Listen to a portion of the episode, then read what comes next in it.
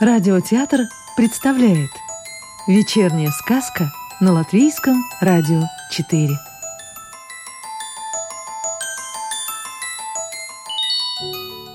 Сегодня слушаем сказки Ольги Боровиковой Если хотите попасть в зимнюю сказку, вот она, пожалуйста. Конечно, любоваться можно из окна, а можно прогуляться по занесенной снегом тропинке, ведущей в сад. Вокруг чуткая тишина. Пушистый снег скрадывает все звуки. Невесомый, прозрачный, переливающийся разноцветными огоньками снег в свете морозной румяной зари кажется чем-то волшебным и сказочным.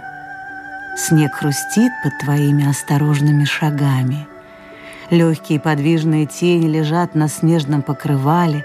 Они как королевские пажи, одетые в черные фраки с длинными фантастическими фалдами и рукавами. Тени неусыпно следуют за солнышком этим зимним утром.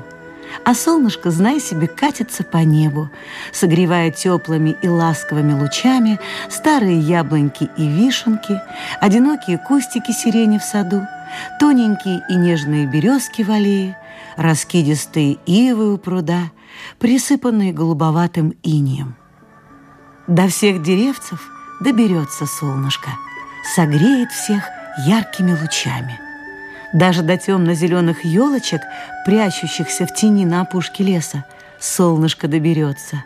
Смотришь, они уже расправляют свои колючие иголочки, и с них сыплется снег прямо в огромный сугроб.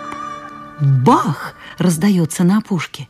Спорхнули испуганно заснеженных ветвей дерзкие сойки, беспокойные синички и пугливые воробьи.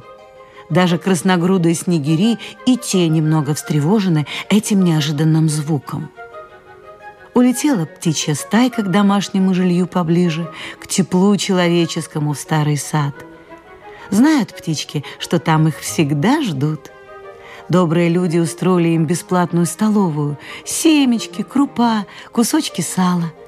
И ты, проходя мимо, тоже не оставайся в стороне. В кармане у тебя хлебные крошки. Они ароматные и теплые. Их с удовольствием склюют твои маленькие друзья. А небо все больше синеет, Солнышко слепит глаза, легкие снежинки опускаются на ресницы, на твою ладошку. Как же красиво кругом! Сказка, да и только. Она запомнится надолго. Может быть, на всю жизнь. Переполох в лесу. В одно зимнее утро случился переполох среди лесных птичек – носятся. Кружатся они большой стаей над ольховыми кустами, ныряют в них, как в воду, что-то высматривая на снегу. А на снегу черный ворон расхаживает, наклоняя голову и кося глазом. Между пучками прошлогодней травы, торчащей из неглубокого снега, лежит что-то блестящее. Может, пакет из-под чипсов, может, от конфет, а может, что-то и другое. Ворон никак не мог подступиться к нему. Бойкая стайка птичек ему мешала. Тогда он медленно и осторожно взлетел в низкое серое небо, нехотя покружился над ольховыми кустами и вдруг, собравшись силами, неожиданно спикировал вниз. Наверное, думал, что маленькие птички, воробьи да синички, испугаются большого черного ворона и улетят. Но не тут-то было – еще смелее стали летать вокруг мелкие птицы. А у ворона, как ни пытался он подобраться к добыче, ничего не получалось. Тут вдруг все птички, и большие, и малые, разом спорхнули и быстро растаяли в небе. Оказалось, что и рыжие лисички-сестрички не сидится в норке зимой. Голод и холод заставляют ее кружить по сельским окрестностям – вот и в это утро разбудил лесу птичий переполох. Лиса долго не раздумывала, а решительно направилась на место события. На ее хитрой мордочке было написано «Я все знаю, берегитесь». Но каково же было разочарование лисы Патрикеевны! На снегу среди многочисленных птичьих следов лежал яркий, но пустой целлофановый пакетик – Оказалось, что переполох был напрасным. Много шума из ничего. Синички и воробей. Долго серый воробей по кличке Пострел не мог подобраться к кормушке, устроенной на пеньке, что остался от огромного, уже отслужившего свой век ясеня. Две озорные суетливые синички, Спичка и Невеличка, чувствующие себя полноправными хозяйками в старом саду, мешали ему. Так повелось давно. Может, они возомнили себя своего рода вдохновением для хозяйки этого небольшого латгальского хуторка – много всяких занимательных историй с ними произошло на глазах у изумленного автора.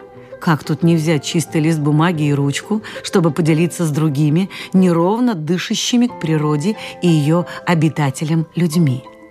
Спичка и Невеличка, две сестрички-синички, очень гордятся своим положением – ведь именно они открывают новогодний бал, кружась над кормушкой-кормилицей в желтых бархатных юбочках, сшитых с иголочки отличной портнихой, Сойкой-Зойкой. Та еще умелица Сойка-Зойка. Как-то все успевает и новости приносить, и по кустам носиться, да еще и обрежать своих соседок, птичек, спешащих на праздничные посиделки. А может, ей сорока Варвара помогает? Она так же любопытна и вездесуща, как Сойка-Зойка.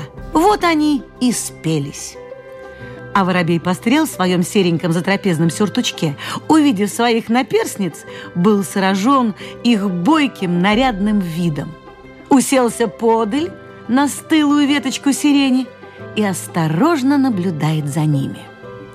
А синички такие воображалы – то вспорхнут на самый верх сиреневого кустика, то покрутятся у кормушки с крошками и семечками, то к воробью подлетят, будто сказать ему хотят, мол, хороши мы, девочки, правда? Оцени. Но воробей пострел, парнишка стреляный, его на микине не проведешь. Эй, девчонки, какие тут разговоры на голодный желудок? Сначала накормите, а потом комплименты ждите. Но голод не тетка. Подождал, подождал, видит, Синички настроены вполне себе дружелюбно. Окончательно осмелел и перебрался на ясеневый пенек.